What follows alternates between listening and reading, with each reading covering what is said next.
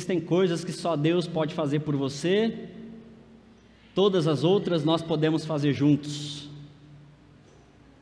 Nós vamos iniciar hoje um mergulho no texto do Atos.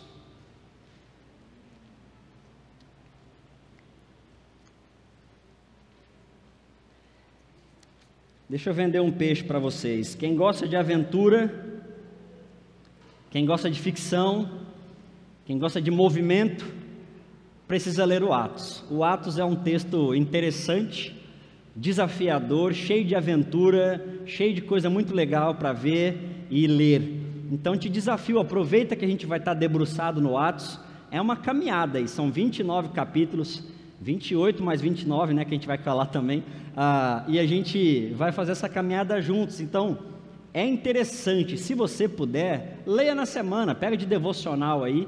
Ah, falando em devocional, todos os dias, seis da manhã, eu estou fazendo uma devocional no YouTube, então você pode acompanhar, mas é lá no Sermão do Monte. Mas aí você aproveita, já pega o embalo e depois você lê o Atos também. Quando você chegar aqui no domingo, você já vai estar por dentro da história, tá bom? Gente, eu confesso que Atos é um dos textos que eu mais gosto e que mais acho importante como igreja lermos juntos. Então, olha, não tenho pressa. A última vez que eu nos debrucei sobre Atos, ficamos uns seis meses lendo Atos.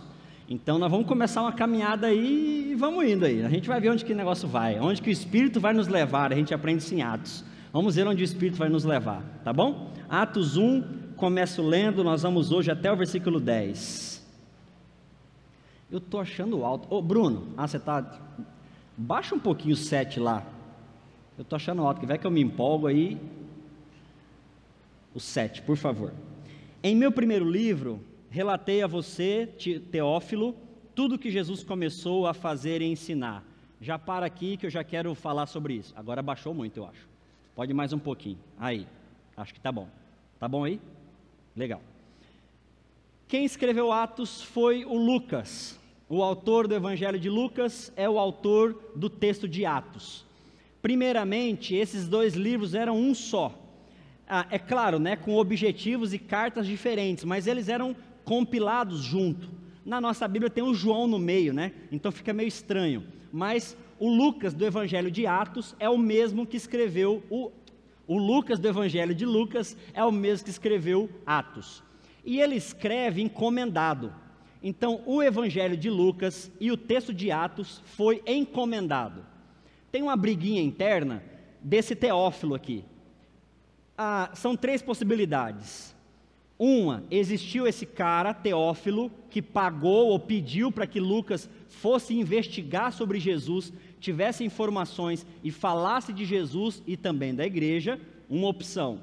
Segunda opção, esse Teófilo, ele na verdade não existe, é um pseudônimo, é uma um grupo de pessoas que queriam saber sobre Jesus, chamam o Lucas, fala Lucas, vai lá, descobre esse negócio aí, vê se é verdade mesmo e traz para nossas informações. É a segunda opção. E a terceira opção é que não existe o Teófilo. Teófilo seria um amigo da sabedoria, um amigo de Deus, coisa do gênero. E ele não existe, mas o, o, o Lucas, como bom literário que é, cria esse personagem Teófilo e escreve para nós. Qual que eu fico? Eu fico com a segunda opção, que existia um grupo de pessoas curiosos para saber sobre Jesus, ter mais informações, curiosos para saber sobre a igreja e pedem para Lucas entrar lá na pesquisa, saber sobre Jesus e trazer o evangelho e trazer o Atos. Eu fico com essa opção, beleza? Detalhe interessante já para você ficar instigado aí. No capítulo 16, o Lucas sai de narrador para participante da missão. Eu falei que é uma ficção, uma aventura da hora. No começo, Lucas está falando sobre alguma coisa. Olha, aconteceu, larará, larará. No capítulo 16, ele fala assim: Nós fomos. Então parece que ele gosta tanto da história que ele entra e vai trabalhar com Paulo, vai fazer missão. É muito legal. Então, duas informações importantes. Quem escreveu Atos? Lucas. Escreveu para um grupo de pessoas. É isso que eu me sinto mais à vontade de ensinar escreveu para um grupo de pessoas que queriam saber sobre Jesus e sobre a igreja. Beleza? Show? Bora. 2. Até o dia em que foi levado para o céu. depois de dar a seus apóstolos escolhidos mais instruções por meio do Espírito Santo.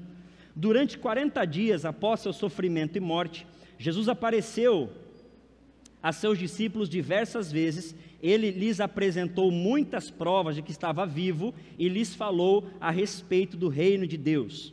Certa ocasião, enquanto comia, deu-lhes a seguinte ordem: Não saiam de Jerusalém até que o Pai envie a promessa. Conforme eu lhes disse, João batizou com água, mas dentro de poucos dias vocês serão batizados com o Espírito Santo. Eu quero orar agora com vocês mais uma vez, para a gente iniciar nossa caminhada aqui. Deus, tem misericórdia de mim e tem misericórdia de nós. Fala apesar de mim, por favor, que o Teu Espírito Santo assim pegue a gente no pulo, nos chame atenção para os detalhes, que o teu texto seja real para nós, que dê para a gente sentir ele. Em nome de Jesus, que essa história nos contagie. Por favor, que seja assim para a tua glória e para a nossa salvação, em nome de Jesus. Amém e amém.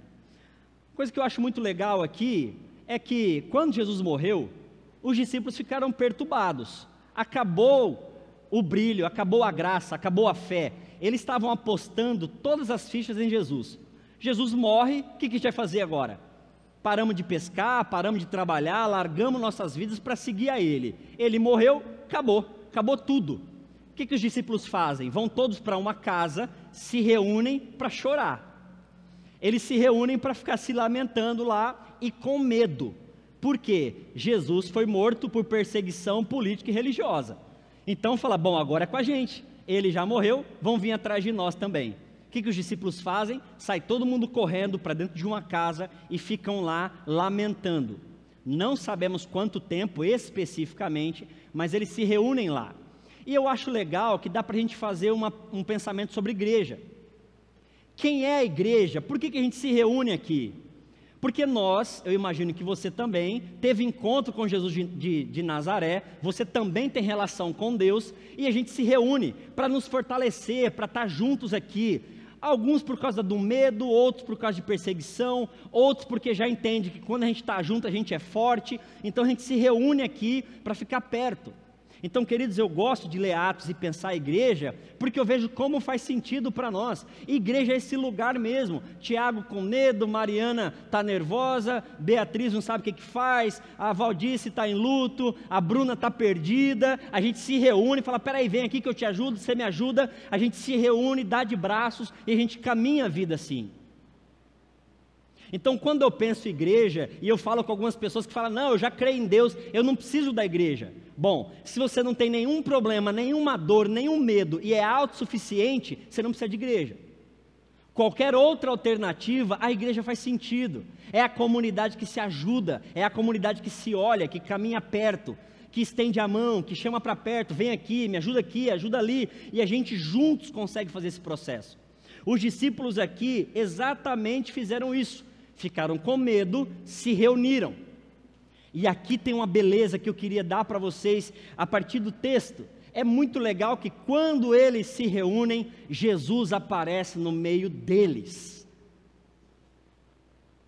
Gente, quando a gente se reúne e o seu coração, o meu coração, é sincero o bastante para nos deixar, nos aproximar, Jesus aparece em nosso meio para aquecer a gente, para falar com a gente, tirar nosso medo, instruir, são várias ações. Mas é muito legal ver esse Deus que é comunidade lá e se faz comunidade aqui, onde dois ou três estiverem reunidos, por mim eu me farei presente.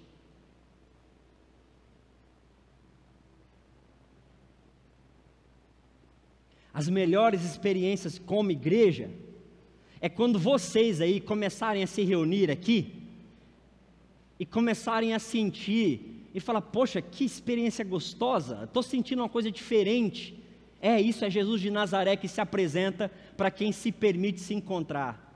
Agora, um detalhe, gente. Nós estamos cada, nós, mundo, estamos cada vez mais superficiais, mais fechados e mais virtuais. Nós nos acostumamos a encontros virtuais. A gente não tem paciência de ouvir mais o outro. O WhatsApp, sabendo disso, criou lá o 1x e o 2x, porque se for alguém como eu, que só sabe mandar podcast no lugar de áudio, você já põe no 2x aí. Às vezes me fazem pergunta, gente, eu tenho dificuldade de responder uma pergunta em 30 segundos. A brincadeira do WhatsApp ou do Instagram, que eu fico respondendo, falo, cara, como é que eu respondo isso em 30 segundos? Eu não consigo. Eu tenho que mandar 3, 4, 5, 6 vídeos, vai dar 3 minutos. Então, a gente precisa, e eu quero te incentivar a isso, se abra para o encontro. Mas, pastor, ah, o povo da igreja tudo se acha. É, às vezes se acha mesmo. Mas, pastor, os caras são muito diferentes de mim. É isso, a igreja precisa ser diferente de você. Nem você aguenta com você mesmo, imagina se encontrar com iguais a você. Então a gente precisa ter essa experiência e a humildade de chegar aqui e falar: Eu estou aqui porque eu preciso de vocês. Eu estou aqui porque minha existência com Deus sozinho está faltando alguma coisa. A comunidade é importante, gente. É bom isso aqui. Eu dou muito valor para essa, essa questão de criança, porque foi nesses processos de criança que eu me vi comunidade e até hoje não penso minha vida fora da igreja, ainda que não for mais pastor um dia, porque a igreja não é uma função, uma relação. Queridos, eles se encontraram aqui porque estavam com medo. E nesse encontro que se permitiram se encontrar, eles também se encontraram com Jesus. Eu faço um desafio com você: se abra para os encontros da Vila Célia se abra para viver daqui uma vila, que a gente se encontra, que a gente se abre, que a gente conversa, que a gente troca figurinha, que a gente toma café junto. Gente, eu sei que você pode tomar café na sua casa, inclusive lá você usa mortadela defumada, sadia. Eu sei que você pode tomar café lá, é óbvio, mas para que tem café aqui?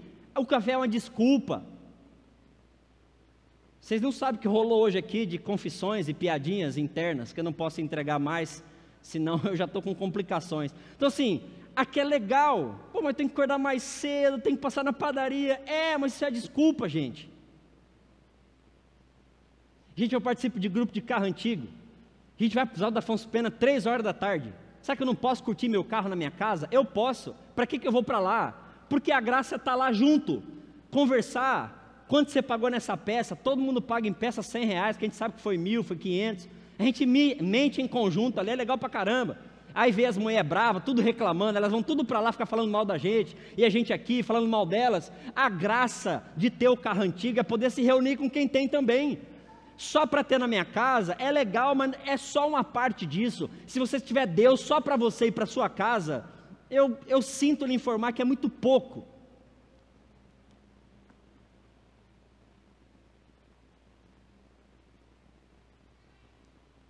Chega para cá. Fala ali com a dona Cladair. Como é que é a experiência de fé dela? Completamente diferente da experiência de fé da Gleice. Que é diferente da experiência de fé do, do, do Wendel. Conversa com ele sobre a experiência de fé dele. Né, Wendel? Conversa com ele. Você vai se admirar de ver uma pessoa completamente diferente de você, que tem experiência com Deus do jeito dele que tem experiência de igreja, e vocês vão ver, poxa, mas é legal a gente poder estar junto. Por isso que a gente está pensando muito.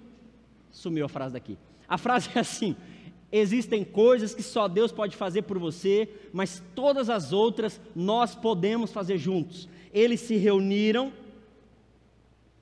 e Jesus apareceu para eles. E aí, versículo 5: João batizou com água Porém, dentro de poucos dias vocês serão batizados com o Espírito Santo. Amém? Ixi. Batista nessas horas é uma desgraça, né, bicho? A gente fica com medo de falar amém. Gente, amém é de Deus, viu? Não tem problema nenhum não falar amém. Nem aleluia também, aleluia também. Pode falar, tá tranquilo, tudo bem. Então vamos fazer um exercício agora? Vamos lá? Olha que bonitinho, ó. Amém, viu? Nem doeu. Então vou falar de novo aqui, ó. João, João batizou com água, mas dentro de poucos dias vocês serão batizados com o Espírito Santo. Amém? Aleluia! Amém! Glória a Deus! Para por aí também, não sei falar o resto, então vou ficar aqui. Ah lá, existem coisas que só Deus pode fazer por você, todas as outras nós podemos fazer, juntos. E aí chegamos no versículo 5 que diz: João batizou com água. O que é isso? João manteve a tradição da religião judaica que batizava com água. Água, aprendemos hoje na nossa EBD, água batiza o lado de fora que é do corpo. Vocês serão batizados pelo lado de dentro, que quem batiza por dentro é o Espírito Santo. Então o João cumpriu uma religiosidade, o Espírito Santo vai marcar vocês de dentro para fora. Vocês terão experiências de Deus com Deus na igreja. Versículo 6: Então os que estavam com Jesus perguntaram: Senhor, vai ser agora que você vai restaurar o reino de Israel? Que pergunta é essa? É agora que você vai tocar fogo no Roma e vai botar a gente lá governando? É agora que a gente vai arrebentar essa faixa de Gaza, vai arrebentar com Palestina e tudo isso aqui vai ser nosso? É essa pergunta que estão fazendo aqui. É agora que Jesus vai ser o César, o César vai ser ninguém? É agora que a gente vai impor a nossa regra lá na bancada evangélica? É agora que a ética de Jesus vai tomar conta de todo mundo? É essa a pergunta. Jesus responde, versículo 7. O Pai já determinou o tempo e a ocasião para que isso aconteça. Não cabe vocês saberem. Essa pergunta está sem resposta até hoje. Versículo 8. Gente, agora a gente tem que ter uma manifestação mais calorosa. Versículo 8 aqui, ele, ele deixa a gente assim, na ponta da língua, quase sai. Se for falar aí, fala baixo, tá? Viu, Tiago? Foi escapar uma linguinha aí, você fala para baixo para a Rebeca não arrepiar. 8. Vocês receberão poder quando o Espírito Santo descer sobre vocês, serão minhas testemunhas em Jerusalém, Judéia, Samaria e em todos os lugares distantes da terra.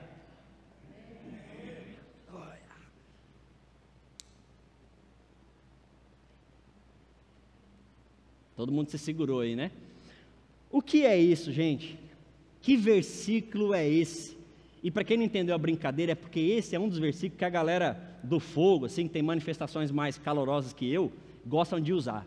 Mas o texto está dizendo assim: olha, vocês receberão dinâmica, dunamis, movimento, experiência.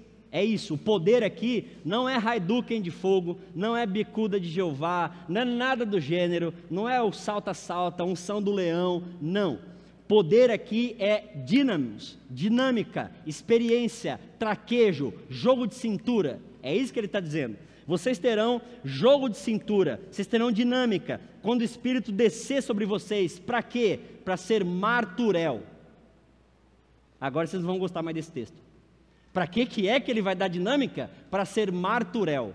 O que é isso? Mártire. Pô, mas está testemunha aqui. É, mas a tradução exata é mártire. Vamos recapitular? Eles estão lá por quê mesmo? Estão com medo. Aí vem Jesus, fica com eles 40 dias e fala: calma lá. Eu não vou dar poder para vocês para vocês rebentarem com Roma. Eu não vou dar poder para vocês para vocês tacarem uma bomba em Brasília. Não vou. Eu vou dar poder para vocês, vocês terem jogo de cintura, para vocês serem capazes de morrer em meu nome.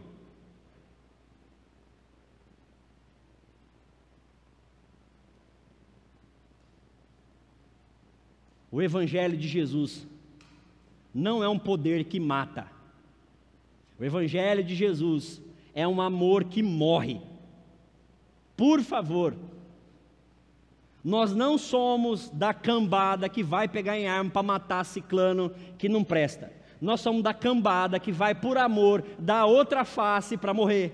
Mas por que, que a gente tem condição de fazer isso? Porque isso não é natural nosso. Eu sei, gente, que não é natural nosso. Isso é capacidade do Espírito Santo que vai te encher para você ser capaz de ser mártir até entregar a sua vida pelo outro.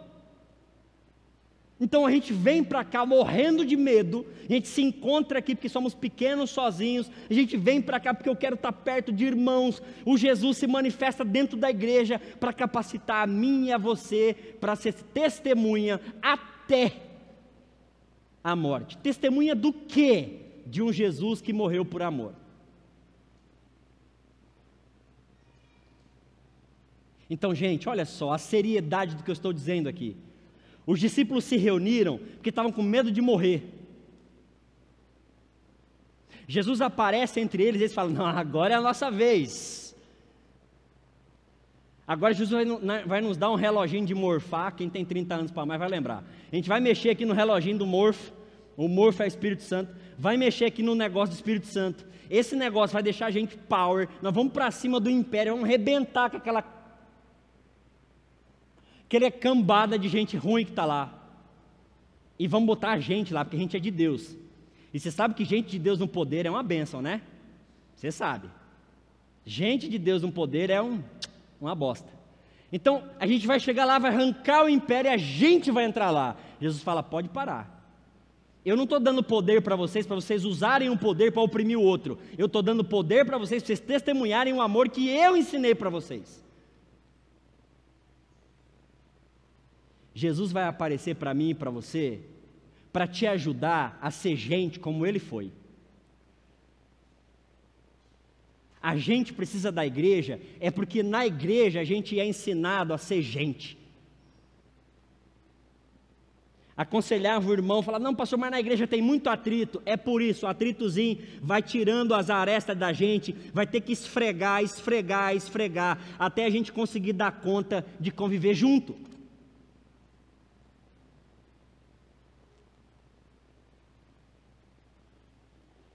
Pastor, mas aí é difícil. O cara traz Simba e quer tomar minha Coca-Cola. É isso aí, gente. A igreja é cheia de gente folgada mesmo. Junta a panela, dá um problema. Que o cara traz três ovos e quer comer o bacon do outro. Mas é isso aí, vai fazer o quê? Deus tem cada filho, tem um folgado, tem um chato, tem um fedido, tem tudo, tem de tudo. Inclusive eu e você, filhos de Deus, a gente se reúne e é isso aí. E está tudo bem. Credo, pastor, não, está tudo bem. Está tudo bem. Terminando o versículo 8: Vocês receberão o Espírito Santo, e vocês serão mártires em toda parte. E aí é muito legal a dinâmica aqui: Jerusalém, cidade, Judéia, região, Samaria, para nós seria tipo centro-oeste, e todos os lugares da terra. Igreja Batista em Vila Célia. Nosso primeiro lugar de missão é aqui. Vila Rica, Vila Célia, sei lá que trem que é esse aqui. Nosso primeiro lugar de missão é aqui. Então, quando vocês andarem por aqui, olhem as casas à sua volta. O prédio ali. O cara que vende salgadinho aqui na frente da casa do Neliane essa região aqui é onde vocês precisam ser testemunhas em primeiro lugar. Deus vai cobrar de mim e de você que estamos aqui enquanto igreja. Pastor, mas a gente tem uma, uma missão lá na favela do Mandela. Lindo. Nós vamos continuar fazendo, sem deixar de tirar o nosso pé daqui.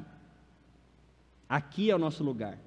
Mas como que a gente vai testemunhar para rico? A gente só sabe testemunhar oferecendo pão. pão. O rico tem pão. Então vamos ter que achar outra fome do rico, que pode ser que não seja pão. Qual que é a fome de quem mora aqui? Ih, pastor, não sei. É isso aí. São nossas dores que a gente vai começar a assumir já, para a honra e glória do Senhor Jesus. Vers versículo 9, amém. Depois de ter dito isso, ele foi elevado numa nuvem e os discípulos não conseguiram mais vê-lo continuaram a olhar atentamente para o céu, até que dois homens vestidos de branco apareceram de repente no meio deles e disseram: Homens da Galileia, por que, vocês estão aí parados, olhando para o céu? Esse Jesus foi elevado no meio de vocês ao céu e voltará do mesmo modo como vocês viram subir.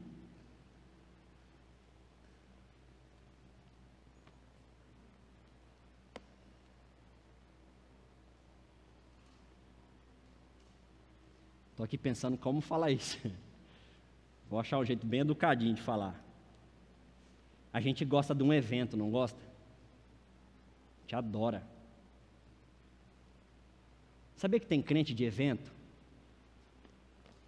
Crente do evento é assim: vai vir o pastor. Não sei nem se ele vai ter um pastor sete câncer, não sei se vocês ouviram falar. Às vezes quando ele aparecia aqui, o sete câncer. Tinha outro pastor que não tinha língua, o pessoal queria ver como que ele pregava sem língua. A galera, pastor, vamos lá, que o cara é sem língua. Legal. Aí o pastor sem língua vai embora. Qual vai ser o próximo? Quando eu era pastor de jovem, era a minha briga, porque tinha que ficar inventando, né? O culto do sertanejo, o culto do rap, o culto do rock, o culto cabeça para baixo, o culto da, da fronha, o culto do. Velho, pelo amor Deus, vamos até onde que negócio desse? Ficar inventando, inventando, inventando, inventando, inventando, inventando, inventando. Vamos para onde? Não, pastor, vai ter que ter um negocinho aí. É os discípulos falando, Jesus foi embora. Lembra na época do Lula que tinha brincadeira? Ó, oh, Lula aí, ó, oh, Lula vida. Agora era Jesus, ó, oh, Jesus foi. Ficou todo mundo lá. E agora? Faz o quê? Agora ele foi embora. Vamos fazer o que aqui nós? O que, que a gente faz? Acabou o culto, acabou a graça. Vocês viram como é gostoso quando a Aline está orando? É legal, né? Nossa, eu estava sentado ali orando e eu. Aí está em casa, uma sem graceira. É só eu com eu mesmo. Põe a playlist, eu já sei todas as músicas de cor. As três notas do violão que eu sei tocar é as mesmas. Aí fica tão sem graça. Eu quase ligo ali, ora aí no telefone, quando você ora, eu... a atmosfera da adoração, hã? botava o David Killan e já começava, vai, agora vai, pau e vai. Nós estamos na mesma vibe dos discípulos, já fazem dois mil anos, Jesus subiu e a gente está pensando, ele vai descer e vai pegar e vai chacoalhar, e a gente canta a música, o chão vai tremer, o céu vai se abrir, os anjos de Deus vão descer e subir, e pau, e vai, acabou a música. Ah. É porque quando acaba a música, é a hora de você viver o que você aprendeu. Quando Jesus sobe, não é para eles ficarem lá olhando para o céu, gente. Ele já ensinou, agora vai viver, eu já te dei poder, vai viver, vaza daqui. Eu gosto muito de vocês, mas quando acabar o culto, gente, dá um abracinho em um e outro e vaza. Vai viver o que vocês aprenderam. Mas, pastor, e amanhã não vai ter culto? Não, graças a Deus a Vila Célia não tem culto todo dia. Que eu já ia arrumar problema com vocês aqui. O meu mentor disse que chegou na igreja, ficou dois anos. Aí reuniu o conselho da igreja e estava lá na pauta dele sugerir diminuição de culto.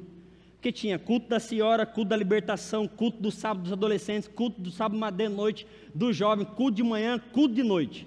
Sete cultos. Está lá na pauta. Aí chegou um item antes. A senhora levantou a mão. Pastor, acho que eu estou falando em nome do conselho. Sentindo nossa igreja muito fria, está com pouco culto aqui. Ele, não, não. O que falta para a gente não é culto, gente.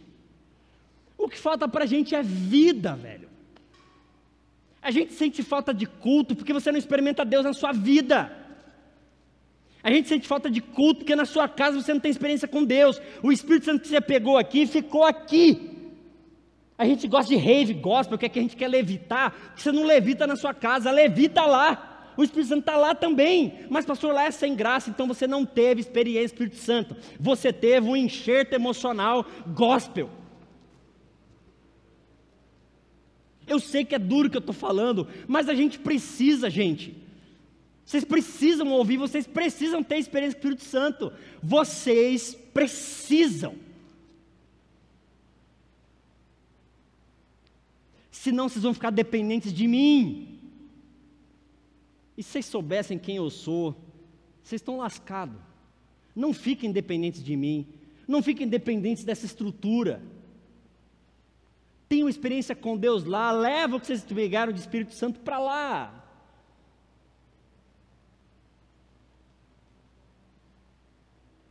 no seu time, do seu jeito, mas tenham vocês a experiência de Deus com vocês, gente. Vocês precisam, vocês já receberam, rece, receberam é boa, vocês já receberam poder, agora vão serem testemunhas em Jerusalém, em Judéia e Samaria, vai. Tem gente aqui do Santo Antônio, da Vila Rica, da Vila Alba, do Cidade Jardim, da Mata do Jacinto, vai, vai viver o que vocês receberam de Deus aqui.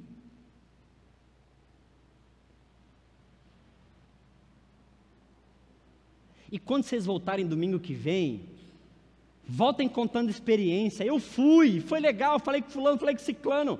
Essa semana eu tive uma experiência X, uma experiência Y. Deus falou comigo.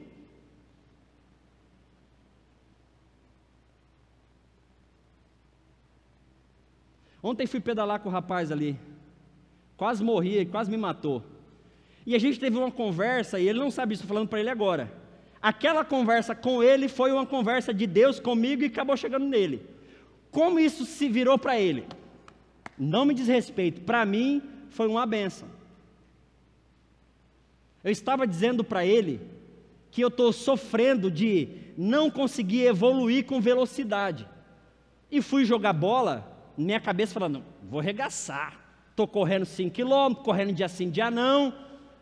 Pelo menos cansado não vou ficar. Adivinha? Morri com 15 minutos. E cheguei em casa mal. A Tânia falou: Como foi? Eu falei: Foi horrível. Por quê? Porque eu cansei. Aí recebi dela uma palavra. E a mulher sempre é a palavra de Deus, amém, homens? É, né? Sempre. Boca de Jesus na nossa vida e nossas mulheres, amém. Deus seja louvado, vai ser sempre assim. Recebi dela uma fala e do Fernando outra. Deus falou comigo na boca da Tayana e na boca do Fernando, de forma diferente, graças a Deus, vocês entendem. Da Tayana, ele falou assim, por, ela falou, por que, que você está, é, não foi se julgando, por que, que você está se avaliando mal, alguma coisa, me fugiu a palavra bem agora, assim, por que, que você está fazendo essa avaliação? Você não foi lá para se divertir? Eu falei, é, mas eu sou competitivo comigo mesmo, então eu quero estar sempre performance, eu, Beleza? Beleza. Estou lá com o Fernando. Ele falou: Não, mas é isso mesmo. Aí amanhã, que é hoje, você corre 6 quilômetros, põe um pouquinho a mais. Aí você vai conseguir. Deus falou outra coisa, nós não falamos sobre isso ontem. Outra coisa, ele estava cheio de Espírito Santo? Não, eu estava com raiva dele que estava morrendo, ele não estava nem suado. Então, assim, ele não estava nem com o Espírito Santo, era só ele. Então, onde estava o Espírito Santo? Em mim. Para mim foi de Deus a fala da Tayana sobre esse assunto. E para mim foi de Deus a fala dele sobre esse assunto. Despretensioso, nada a ver. Então onde está o Deus? Em mim. Então se Deus não fala com você, meu irmão ou minha irmã, me desculpa. O problema não é Deus. O problema é você. E a minha oração a vir para a mesa de Jesus hoje é que é que você lembre que o que Deus tinha que fazer para ter relacionamento com você, para te dar esse Espírito Santo, Ele já te deu, mas a gente fica olhando para o céu. Que Jesus vai vir, hein? Ah, quando Ele vir vai ser uma bênção, né, irmão? Não, já é, querido, já é uma bênção. Ele já está aqui, o Espírito Santo já está aqui. A gente está esperando mais o que? Esse já foi derramado. O melhor de Deus ainda está. Não, ele já mandou. Faz dois mil anos que ele mandou o melhor dele. Vocês querem mais além de Jesus? Rebeca, você quer mais? Que sanguessuga do cão. Deus já deu o filho dele, já deu o Espírito Santo dele. Vocês querem mais? Não, hoje Deus vai ter o mais dele para mim. Oi? Ou é você que vai se abrir para ser mais simples e vai descobrir em você algo que é novo para você, mas Deus já falou para você faz tempo? Viu como é diferente? Viu como muda a perspectiva? Queridos, em nome de Jesus, não fiquem olhando para o céu.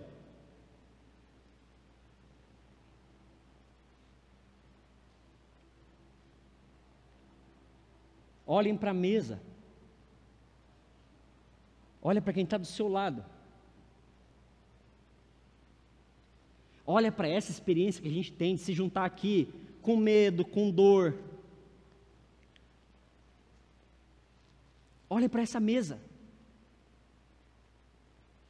Falei da Aline, mas está aqui, a Aline e Rebeca, Esther estava lá atrás, Valnice aqui, uma família enlutada servindo vocês, e vocês sentados aí.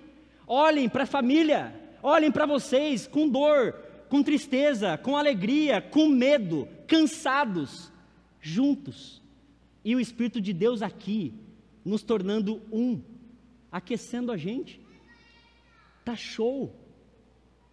Voltem para a casa de vocês agora e levem para lá o que o Espírito Deus deu para vocês aqui, no nome santo de Jesus.